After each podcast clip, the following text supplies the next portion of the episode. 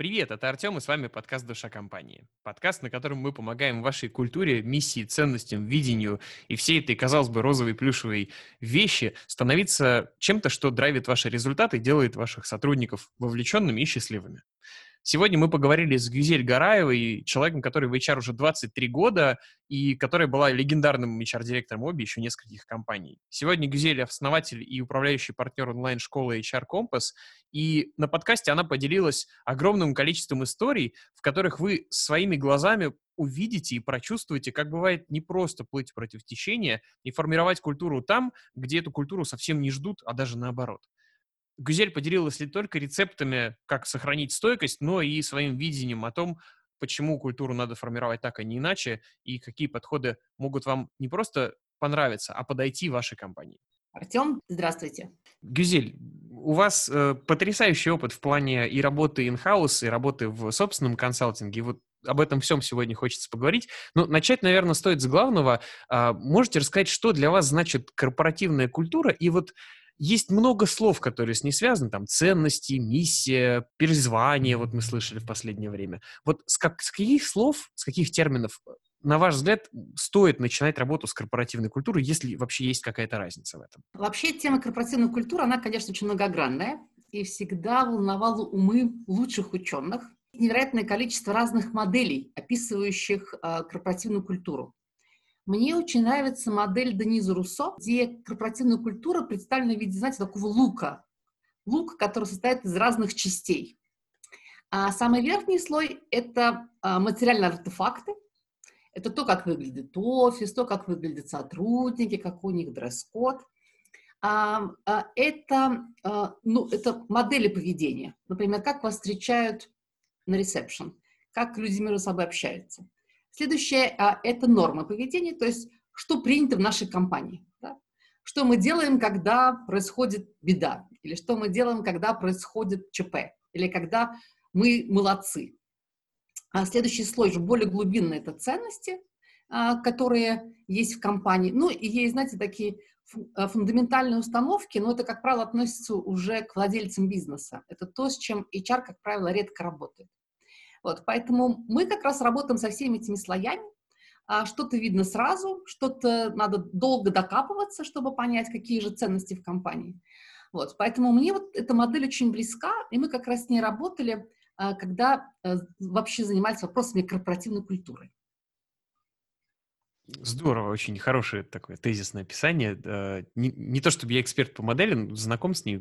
Очень нравится, как вы ее сейчас так снаружи внутрь подали. Очень здорово. Я правильно понимаю, что ну, вы в обе э, тоже использовалась эта модель в работе? Э, там тоже вот через нее шла работа или какие-то были другие э, гайдлайны, скажем так?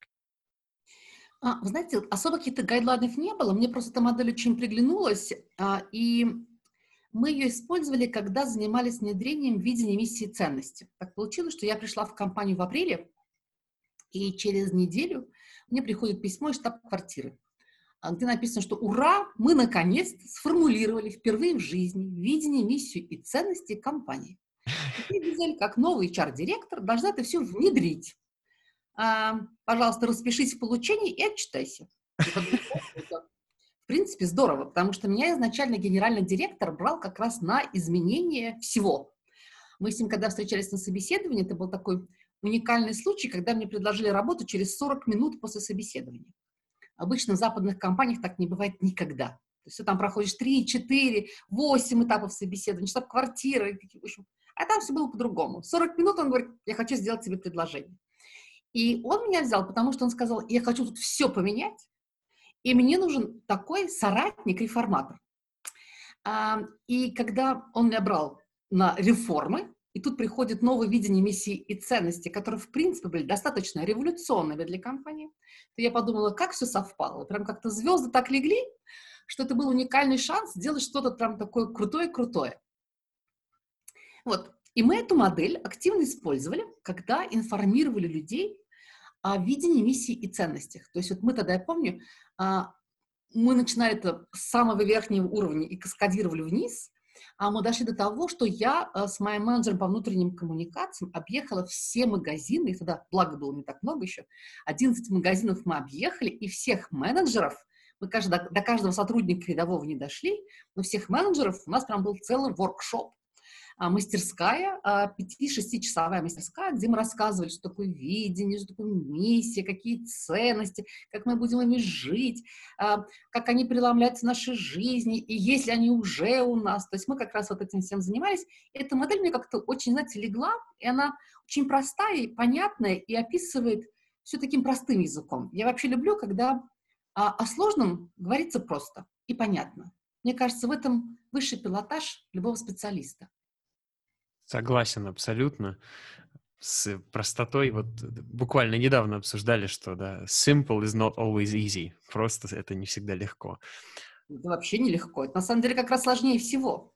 Да.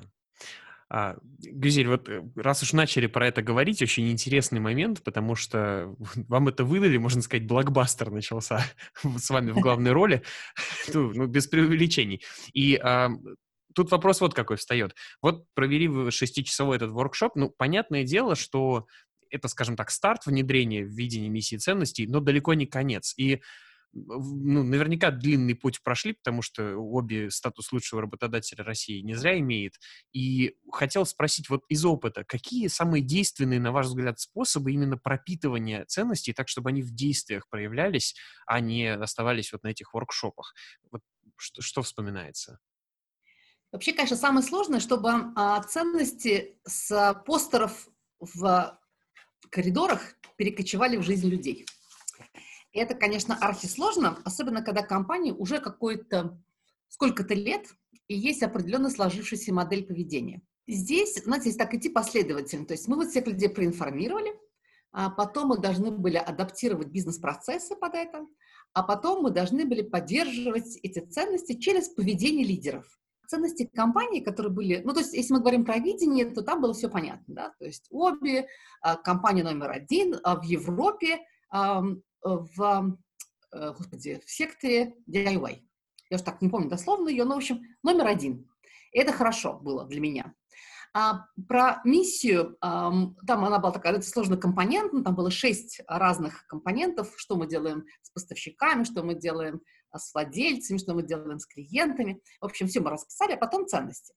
И ценности были, на первый взгляд, очень простые. Результат, ну, что нормально для ритейла. Ответственность, что тоже ну, как бы очень понятно. Открытость, и вот тут начинается засада. Выяснилось, что обе всегда исторически была страшно закрытой компанией. Она была настолько закрытая, что получить информацию из другого отдела, это прям была такая целая шпионская акция. Отделы друг с другом не делились информацией напрочь. А, так было принято всегда. И было а, какое-то количество людей, кто проработал в обе к моменту, когда я пришла уже лет пять. То есть уже сложился определенный паттерн поведенческий. И говорите им, дайте информацию. Я говорю, э, нет, к нашему начальнику идите. Мы вам не дадим информацию. А, и четвертая ценность – это было уважение. И, казалось бы, тоже нормально для западной компании уважение – это такая хорошая, хорошая ценность. Но выяснилось, что немцы, которые а, в большом количестве управляли Москов, как бы, а, а, магазинами в России, это выходцы из ГДР, бывшие военные, хорошо говорящие по-русски, которые считали, что, не, скажем так, политкорректно, не очень уважительно относились к русским сотрудникам. И получилось так, что две ценности, они были очень созвучны, ответственность результат, две ценности нужно было прям внедрять. И я помню э, непростые моменты. Генеральный директор, прекрасный двухметровый немец, мне говорит, мы тут должны все поменять, людей, их отношения, вообще, ну ты понимаешь, я, конечно, поразилась его революционности. Э, мы провожали э, директора по продажам немца э, ну, как бы в другую страну, вот, ну, скажем так, от него он избавился. И мы сидим, а, мы были в Сочи, значит, был такой farewell пати огромный, то есть прощальная вечеринка была прям с размахом русским. И вот мы вышли, эм, с ним как бы все ужинали, и мы подошли, взяли по бокалу вина, и сидели немцы, директора магазинов. Он подошел ко мне и говорит, вот они все сюда приехали не для того, чтобы обе России процветала. Им просто здесь нужны деньги.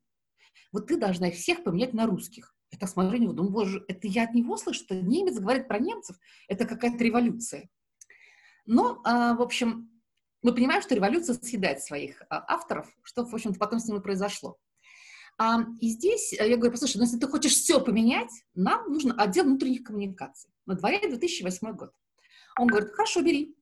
Эм, мы, я беру умнейшую девочку, а мы с ней начинаем делать прекрасный журнал, но нам, это нам казалось, что он прекрасный. А часть людей, которые считали, что открытость – это главное зло, которое пришло не штаб-квартира вместе с Гузель, а они нам устроили жуткую обструкцию.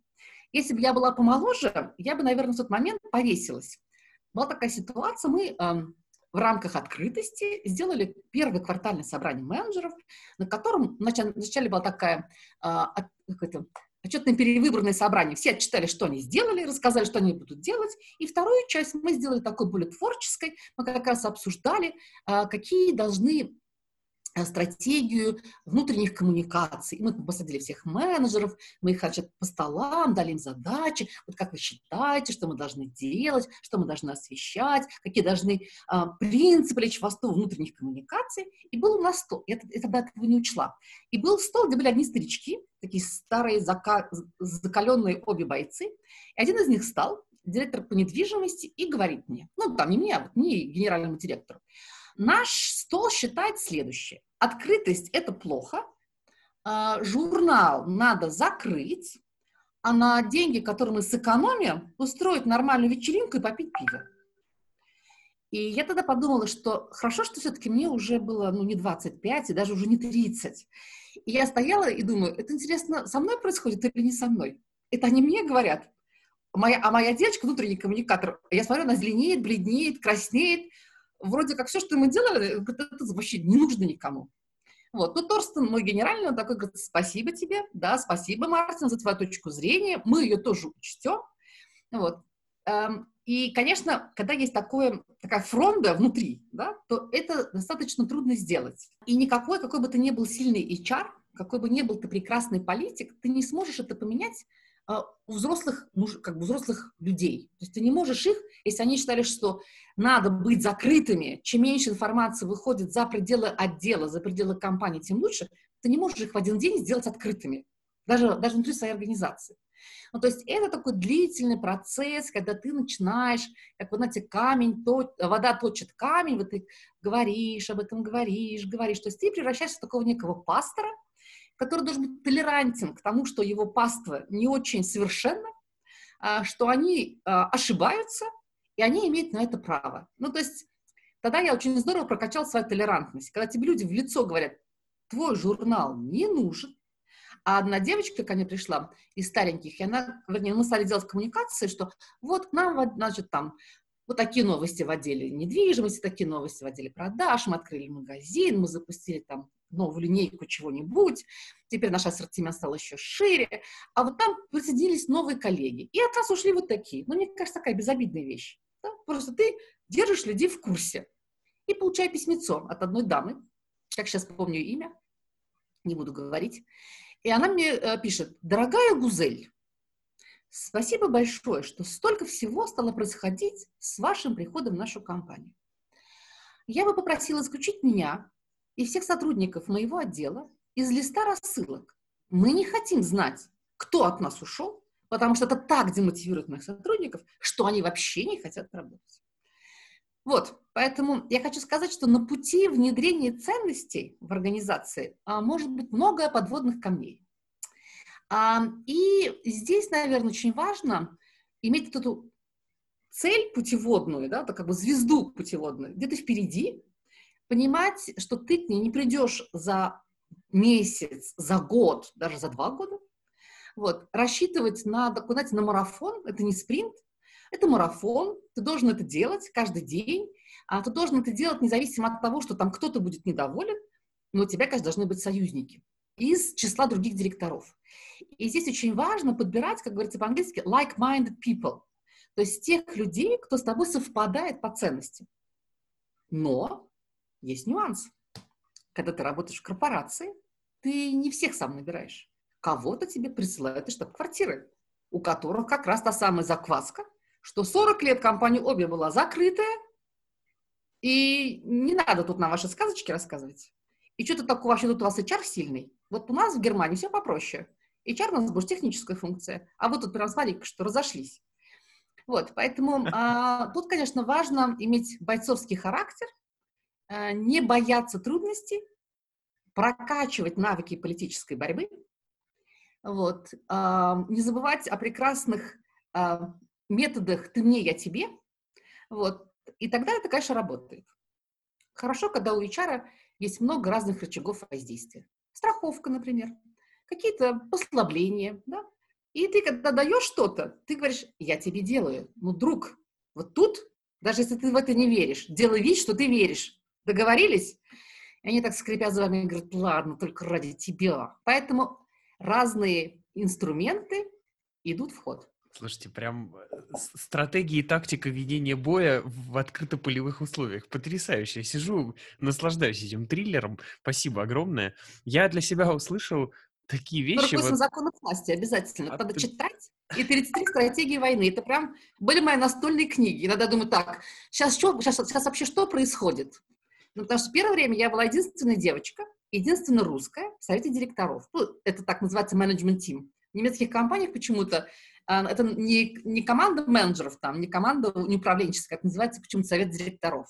Это не, то, не тот высший совет директоров, а uh-huh, uh-huh. страны. Вот, и когда ты единственная русская, единственная девочка, это, конечно, очень непросто. Да. У меня, на самом деле, много вопросов сейчас возникает, в разные стороны могу пойти. Мне, вот почему-то кажется, что вот это наиболее приоритетный. Можете показать какие-то моменты, когда видели эти преломления? То есть вот, ну, человек, очевидно, говорит, ну, вот только ради тебя сквозь зубы, да? Но в какой-то же момент э, нач- началось вот это изменение, началась трансформация, как это происходит? Ну, я могу это привести не столько на примере, эм, наверное, смотрите, вот есть какие-то вещи, а, например, ценности, да, у человека они не меняются. Вот я не очень в это верю, да, то есть какой человек есть, такой он остался. Я вот даже смотрю на своего сына, ему там 3, 3 года и 8 месяцев, его уже порой трудно поменять, да, а если чуваку, там, дядьке уже 40 или 50, ну, он может мимикрировать, то есть он может делать вид, что он поменялся, но в душе он считать по-другому. Это совсем тяжелый случай. С таким, я считаю, лучше расставаться, да, когда он считает, что а, его подчиненные — это э, расходный материал и никакой это не ценный актив в компании, то тут, конечно, тяжело. Да? И даже мимикрия не всегда помогает. Но бывали моменты, например, когда у нас был финансовый директор, умница, а, невероятного ума, человек невероятного кругозора. А, ну, он, как, он был финансовый директор, а как мы знаем, в общем, в обе измеряли вовлеченность, а как мы знаем, вовлеченность в финансовом отделе, особенно в бухгалтерии, самая низкая. По ценностям, по ценностям мы с ним абсолютно совпадали. Это был абсолютно уникальный человек, который заботился о повышении зарплаты больше, чем я. А, ну вот он, например, честно и искренне ненавидел исследование вовлеченности. И я понимала, потому что каждый раз он получался у нас двоечником. То есть все отличники, а он двоечник. И мы с ним, ну, как бы у нас с ним были разные столкновения, от мягких до жестких, э, там, ну, конечно, э, там до, до крика не доходили, но у нас прям были очень жесткие столкновения. Но когда он уже уходил из компании, он уходил уже на пенсию, мы отработали вместе 8 лет, уезжая, он мне сказал, ты знаешь, я действительно очень многому тебя научился. И действительно, я как бы очень благодарен тебе. Преломление, знаете, когда, наверное, началось? Э, я, я не помню, какой это уже был год, а, уже прошел кризис 2008 и он был на каком-то, знаете, бывают такие вот сходки там, все, все финансовые собираются директора, все HR там. Вот, он пришел с какой-то такой сходки немецко-финансовой и говорит, послушай, а я, говорит, так удивлен, вот я слушаю других коллег, и у них прям берут целыми отделами, пишут заявление и уходят. А у нас, говорит, я смотрю, они все работают подолгу, работают с удовольствием. И знаешь, говорит, вот я говорю, там, останьтесь вечером, да, у нас налоговая проверка, они все остаются, то есть никто не там, не говорит, там, у меня дети, там, еще что-то. То есть они, говорят, действительно вовлеченные. Ты, говорит, сделала крутую работу. Я говорю, Манфред, это не я сделала крутую работу, я сделала. И как бы мы разработали инструменты, а ты их просто воплощаешь. Не HR же управляет этими людьми. То есть бухгалтерицами не я управляю. Управляешь ты и твои люди. Просто вы эти инструменты правильно используете. И вот в тот момент, когда он мне говорит, ну, причем ты был совет директоров, и у нас такое бывало обычно small talks, как принято в западных компаниях. То есть ты не сразу про бизнес, а там вначале там о в мире, о, в, о футболе, а как там твоя футбольная команда, моя футбольная команда.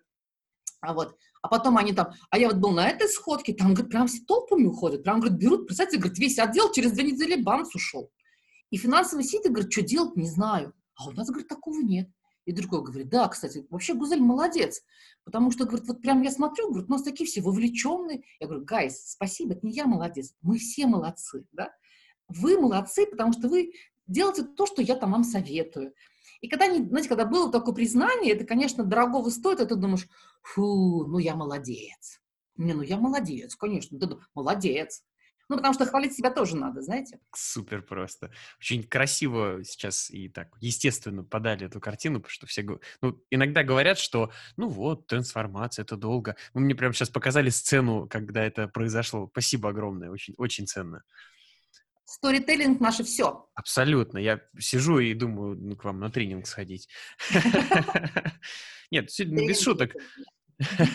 А, вот что хотел еще спросить. Вот э, интересный момент, раз уж про лидеров заговорили.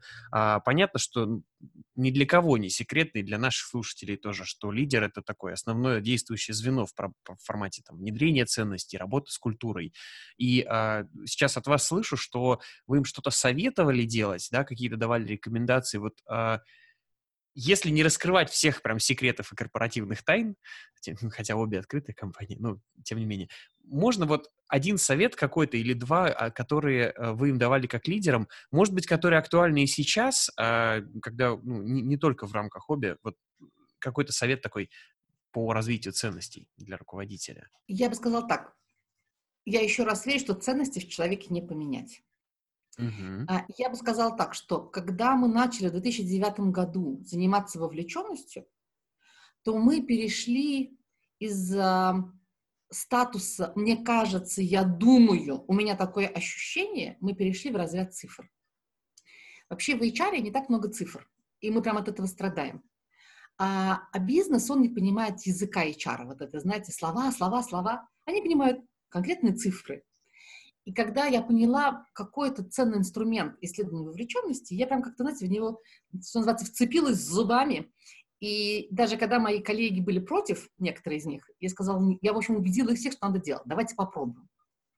Потому что я помню, а, мы тоже сидели, это был 2009 год, а, вот нам поступило от Access Management антикризисное предложение, а, оно было в четыре раза меньше, чем оно было прямо вот накануне до кризиса, я его получала, из штаб-квартиры. И я подумала, я убедила генерального, что нужно обязательно это делать. И вот я сижу, я говорю, как раз совет такой же директоров, я говорю, ребят, давайте это мы сделаем. Они такие, ты что, с ума сошла? Мы никому не поднимали зарплаты. Ты срезала все такси, которые у них раньше было. Ты им отрезала это. Я говорю, ну я им дала вот это и вот это. Давайте проведем исследование. Они такие, ты понимаешь, что это, это, это мы сейчас сами себя убьем. Я говорю, почему убьем? Мы просто узнаем, какая вовлеченность у наших сотрудников. Мне бельгийский мой коллега говорит, я давно живу в России, я знаю русских лучше, чем ты. Им нужно платить просто дофига много денег, и они будут такие вовлеченные. Благо, у меня были союзники уже, которые работали с вовлеченностью, и которые знали, что это действительно хороший инструмент, и они прям, знаете, между собой начали, э, не такая битва началась, битва титанов, когда там э, британец против бельгийца, русский против немца, они точно так спорили, спорили, спорили, потом генеральный немец говорит, так, мы его будем делать, все, Гузель, иди и делай. Вот, и исследование вовлеченности позволяет нам понимать, где у нас что не так хорошо, да? А, или, допустим, у нас плохо управляют менеджеры среднего звена, а, или у нас нарушен баланс работы личной жизни, да? И мы понимаем, почему это происходит часто, потому что люди просто не имеют правильно ставить задачи, они это делают вечером, 7 часов, не знаю, 17.00, ставят задачу человеку непонятную, он остается вечером, работает, страшно недоволен. Или мы понимаем, что у нас нет, допустим, достаточной самостоятельности людей. И тогда ты понимаешь, на чем, на чем тебе нужно фокусироваться. Тогда это легче. То есть ты не, как я, это, я пролетарская пушка, стреляю туда и сюда. Так не получится. Да? Ты точно знаешь, где у тебя хорошо, а где тебе нужно поработать. И тогда ты вот на это направляешь свои усилия. Мне кажется, вот такая работа, она такая системная. Я просто не верю, что крупными компаниями можно управлять, вот, знаете, так, э, туша пожары, да? Тогда ты будешь все время сидеть на телефоне, будешь 20, работать 24 на 7, а я так не люблю. Я люблю работать нормально. Я же ленивая, Поэтому, значит, надо выстраивать систему, которая работает сама по себе. Да? То есть ты понимаешь, тут хорошо, тут плохо, сюда направляем усилия, а сюда не направляем, просто поддерживаем. Вот. Замечательно. Я услышал для себя, что, ну, понятно, союзники, то, что уже сегодня звучало, но и цифры. Этого, правда, в HR не хватает. А когда даешь в, рук, в руки цифры, это, конечно, облегчает вот эту задачу. Ну, большинство, проблема большинства HR, почему вообще у меня родилась идея школы, а, они не умеют разговаривать на языке бизнеса, то есть на языке цифр. А, я вот даже смотрю по своим студентам, у нас есть в каждом модуле а, обязательный кейс, а, который они решают. То есть так они полученные знания отрабатывают на практике. И девчонки такое придумывают. Я говорю, вы понимаете, вы придумали такую систему, которую понимает только HR. Надо простую систему, понятную, чтобы не сложно было администрировать. И вот у HR это есть проблема. Да? Я создаю проект так, чтобы мне нравилось. А это не должно быть так. Я создаю проект, который легко внедрить, легко продать идею и легко потом его поддерживать на протяжении многих лет. Класс. Вот легко внедрить, продать идею и поддерживать. Забираю себе, очень, очень ценно сейчас. Супер. А, у меня вот какой вопрос еще возник. Он из начала разговора сидел во мне, и сейчас вот я к нему вернулся и после вот этой сцены с бельгийцем и англичанином, прям он меня зацепил.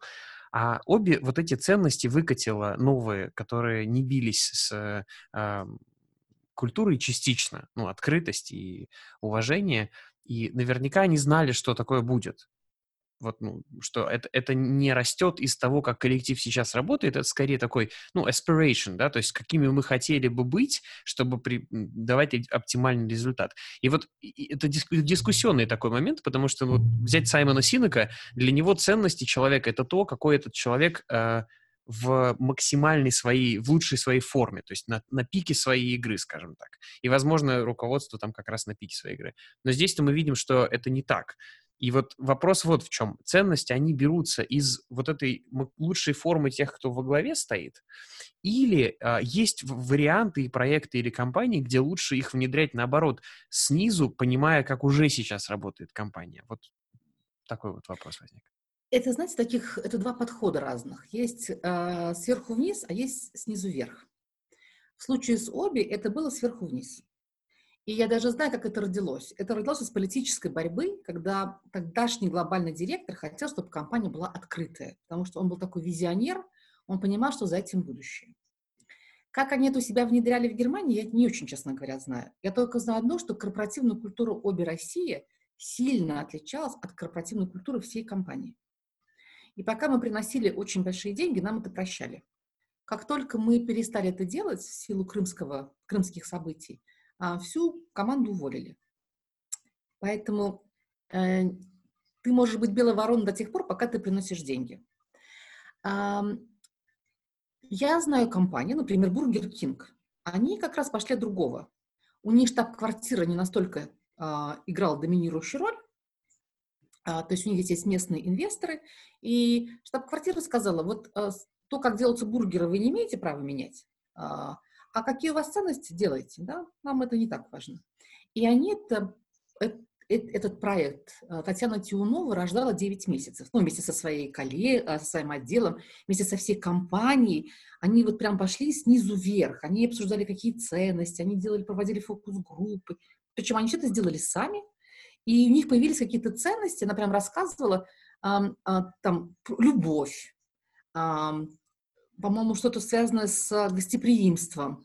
То есть вот люблю принимать людей. И она говорит, я помню, мы когда это все получили, результаты фокус-группы, мы были в шоке, где бизнес и где любовь, да, но они, им это удалось связать, да, поэтому есть компании, кто то делает снизу вверх, а есть компании, где сверху вниз. Мне кажется, это во многом зависит от того, ты локальный игрок или ты все-таки глобальный. Класс. Мне очень нравится, когда есть такая эклектика и два подхода не один другого отрицает, а может быть так и так.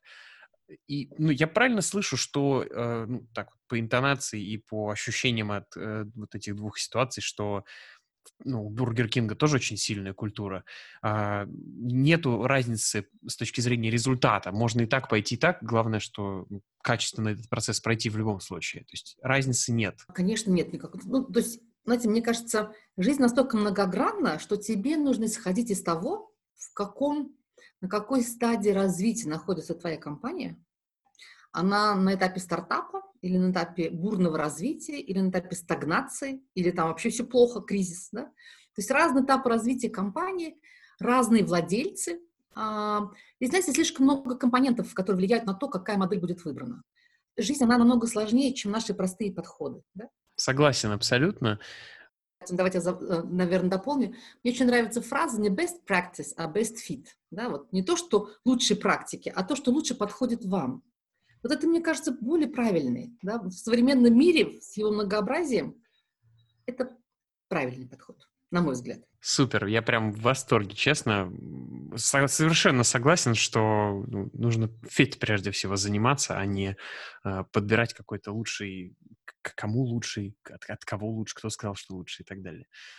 Хорошо, Гюзель, еще один вопрос у меня вот возник, пока мы обсуждали. Э, наверняка есть компании, в которых сверху не хотят ну, например, тот же менеджмент, а снизу вовлеченности не хватает. И вот пришел такой не топ-менеджер, визионер, а HR-директор, визионер, возможно, есть такие, кто среди наших слушателей с нами вместе. Вот они пришли, горят компании, нравится, возможно, продукт или идея компании, и они хотят что-то поменять. Вот вообще, как считаете, шанс есть культуру каким-то образом наладить? Есть ли шанс у директора, который с горящими глазами пришел? Смотрите, я просто вижу, консультирую компании в качестве именно консультанта уже. Uh-huh. Я вижу, что если владельцы не готовы к изменениям, какой бы там ни пришел бриллиантовый HR-директор, он ничего сделать не сможет. Либо он должен э, понять, что это долгосрочная игра, запастись терпением, заниматься просветительской деятельностью и как-то убедить владельцев, там, владельца или генерального, да, или их, их обоих в том, что нужны какие-то изменения. Ну, либо просто надо брать и уходить. А мы, э, как раз Татьяна Тиуновой, у нас недавно тоже был прямой эфир совместный, и она говорит, я вот выбирала своего генерального очень тщательно. Я с ним встречалась три раза по два часа.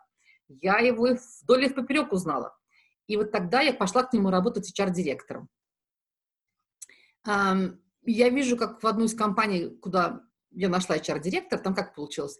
Компания существует 22 года на рынке, достаточно успешная, все еще прибыльная, ну, до недавнего времени.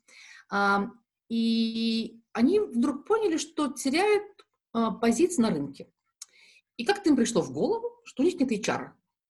И они позвали меня, говорят, Гузель, у нас нет HR, помогите нам, что нам делать? Вот. Я говорю, ну что, если нет HR, и у вас есть такой желание, давайте мы этого HR возьмем. И вот начали, я говорю, HR-директор, он такой, может, HR-менеджера? Я говорю, а сейчас кто есть у вас? Есть две кадровички. А, а как подбираете людей? Да, менеджер сам подбирает. А как увольняете? Да, сами увольняем. А кто обучает? Да, так чуть-чуть чему-то обучаем. Вот всех английскому учим. А это нужно всем? Ну, нет. Ну, мы учим. А, а что еще делать для людей? Вот вечеринки делаем. Вот у нас Даяна Рос пела. Я говорю, Даяна Рос пела. А зачем? а вот у нас президент, владелец компании, любит ее. В общем, там был такой интересный набор. А, взяли мы туда чар-директора, я их убедила, что им нужен чар-директор. Вот я глупая тоже, да? Где была моя политическая это, прозорливость? Им, в принципе, нужен был просто HR-менеджер, который бы что-то бы делал, чуть-чуть подбирал, чуть-чуть там вечеринки делал. А я это подумала, что все-таки нужна стратегическая роль. Нашла им девушку. А, девушка тоже охмурила, рассказала, и генерально так вроде все рассказывал гладко. А когда она пришла, ей сказали, у, мы тут все по 22 года работаем. А ты сколько? Доступ к зарплатам? Зачем? Нет, не дадим. Она там скоро год работает. У нее до сих пор нет доступа ни к одной зарплате. А, поэтому на вопрос, а как я буду заниматься бюджетированием, ей финансовый директор сказала, бюджетирование, HR, а что вы это умеете делать? И нет, я сама тут все забюджетирую, ты иди вот там подбором занимайся. И когда мы с ней пытались убедить генерального, что надо заниматься внутренними коммуникациями, давайте сделаем портал, где будут хотя бы все фамилии, все имена, все должности, будем там новости размещать, чтобы люди были в курсе, потому что по всей стране есть филиалы. Он, мы полтора часа потратили, а потом подумал, Гузель, успокойся, да? все люди разные, все компании разные, им это не надо. Поэтому им это не надо. И я не знаю, у кого быстрее закончится терпение, у HR-директора, который говорит, я здесь стагнирую, я здесь загниваю, я не хочу заниматься только подбором, я не, я не менеджер по подбору. А, ну, или у генерального, да, потому что он тоже устал от ее революционных предложений. Поэтому я вот вижу, что на практике это не работает, да. Должно быть понимание, что как только у тебя появляется HR, ты должен что-то менять в себе. А если ты не готов меняться, да, ну, наверное, да, и вправду, может, какой-нибудь HR-менеджер небольшой. Симпатичная девочка, которая будет что-то делать. И, все, и он будет говорить, у нас есть HR. Грустно, но при этом, ну, а как по-другому-то? Вот так оно и есть. Спасибо огромное за такую искреннюю историю. И на самом деле Хочется э, и еще послушать, но не хочется одновременно, чтобы баллада как-то на негативе заканчивалась. Вижу, что подкаст у нас уже подходит постепенно к концу. Я сегодня, честно, очень много получил о том, как надо в принципе относиться к изменениям и о том, э, ну, для, для меня вот лично стало инсайтом, что, э, ну, понятно, запасись терпением, вроде как говорят на словах, запасись терпением, давай, это долгий процесс. Вот после ваших историй стало понятно, что действительно надо запастись, и в какой-то момент будет этот перелом, и обеспечивают его в том числе и цифры, и понимание того, что бизнес меняется, и люди не уходят, то есть вот все эти видимые изменения. У меня заключительный вопрос, э, чтобы как-то на хорошей ноте, вот давайте представим ситуацию, что не все так печально, и что действительно ну, не вот эта компания, где 22 года и HR не нужен, а компания другого рода, может быть, инициативные, молодые, горят глаза, хотят э, внедрить культуру, чтобы все работали и на результаты со смыслом и с любовью, и чтобы был в компании дух, а не душок, как говорится. Вот, а, а делать чего не знают. Вот можно какой-то первый совет, ну, такой вот маленький первый совет, с чего бы начать а, эту работу людям, которые хотят, но пока вот только начинают? А здесь я бы, знаете, позадавал такие вопросы. А что вы хотите узнать? А что вы готовы поменять в себе, в своем поведении? Каким образом будет измеряться результат того, что вы... Вот вы начали проект, да, вот мы имеем точку А, и что мы хотим на точке Б? Что мы хотим? Ведь культура – это же не самоцель. Культура нужна для того, чтобы бизнес был более эффективным. Поэтому, знаете, такие вот три стандартные, наверное, вопросы. И вообще, что мы хотим сделать? Мы хотим это сделать своими руками – или мы хотим привлечь какого-то провайдера, да? Я, то есть, если у вас нет, если в компании нет денег на вовлеченность, которая стоит там от 400 тысяч, тогда купить у компании SLCL э, есть инструмент по диагностике культуры, да, 100 тысяч стоит. Идешь, делаешь и понимаешь картинку некую. Но получить даже картинку, ты должен понимать, а что ты, ты увидишь и расстроишься, и что, уберешь 100? Или все-таки ты найдешь себе смелость что-то менять? И здесь, знаете, очень важна готовность первых лиц к изменениям, а без этого никак невозможно. Но вообще, если мы хотим закончить на совсем красиво оптимистичной ноте, я хочу сказать, что есть компании, есть генеральные директора, которые э, действительно относятся к людям как к ценному достоянию. Вот, э, мне очень жалко, что наш Иэн Стрикланд ушел из корпоративного бизнеса, теперь стал консультантом в UK. В Великобритании. Но вот мне посчастливилось работать 6 лет с совершенно уникальным человеком. Он был настолько уникален, что она говорила, послушай, Ин, таких, как ты, я думала, не существует на белом свете. Я думала, такие только есть в книжках про идеальных менеджеров. А вот он был такой. Конечно, у него были тоже свои недостатки, но их было так мало. Но это был человек, который умел вдохновлять команду, во-первых, у которого, у которого была очень сильная команда. А, все были примерно такие, как я да, то есть самостоятельные, умные, зрелые. Он их не боялся, он умел этими людьми управлять, то есть мотивировать нас. Он сделал такую корпоративную культуру, построил в компании, она была совершенно уникальна. Она была по-британски очень такая polished, такая, все должны были быть очень вежливыми, но при этом все должны были давать результат. И вот нам было как раз, как ни странно, очень трудно находить людей в такую корпоративную культуру. То есть много людей, которые дают результат через твою мать, а, через то, что заставляют 24 на 7, не сделаешь волю. Ну, то есть вот когда мы выжимаем уже из камней, да, воду. А, и очень много таких корпоративных, таких всех, а, как это сказать, поле-то, таких, знаете, такие они прям кругленькие, такие хорошенькие, эти менеджеры, но не дают результат. Вот они ходят по совещаниям, презентации какие-то делают, А вот так, чтобы и давали результат, и при этом делали это в очень такой британской манере, нам таких было трудно находить. И мы поэтому активно их воспитывали у себя. А, но вот бывает, иногда так складываются звезды, когда подбираются действительно директора, команда директоров, у которых совпадают ценности, основные ценности, да? и тогда это прям получается такое, знаете, творческий, извините за это слово, оргазм. Вот ты прям работаешь, и ты прям получаешь удовольствие. Я вот так работала 6 лет и думала, боже, какое счастье, это какой-то прям, это прям подарок судьбы. То есть ты не ходишь на работу как на каторгу, да, ты прям идешь с удовольствием. И ты понимаешь, что и вот он результат. И к тебе относятся по-человечески. И ты к людям по-человечески. Бабанс. И опять результат. И опять результат. Вот и такое тоже бывает. И я бы хотела пожелать всем нашим слушателям, чтобы у вас как раз такая работа вашей мечты была. Это не говорит о том, что нам было легко работать, или мы мало работали. Мы даже как-то сидели с нашим коммерческим вечером, и он говорит, послушай, был бы наш Ин сволочью, да? Вот сейчас бы мы сказали, да иди ты, и пошли бы домой в 6 часов. А мы вот тут с тобой сидим полвосьмого, получаем удовольствие, но ведь сидим же, сами же сидим, нас никто даже не заставляет. Вот какой он хитрый, да? Вот, вот ведь какие мы, а? Был бы наш руководитель сволочью. Вот это прям цитаты великих людей. Слушайте, это прекрасно. Спасибо огромное. Очень ценный совет, на самом деле, и про воспитывать, а не набирать. Тоже очень здорово забираю к себе.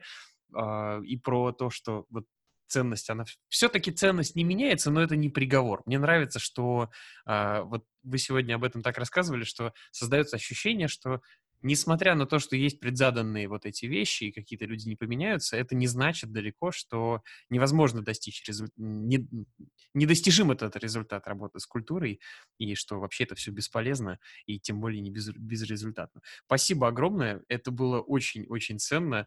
Э, вам тоже от, от всего нашего подкаста и слушателей желаю еще больше компаний, где это все уже ценят, хотят, но пока еще не знают как. Поэтому спасибо вам еще раз, что присоединились сегодня. Да, Артем, спасибо большое и до встречи. Остаемся на связи.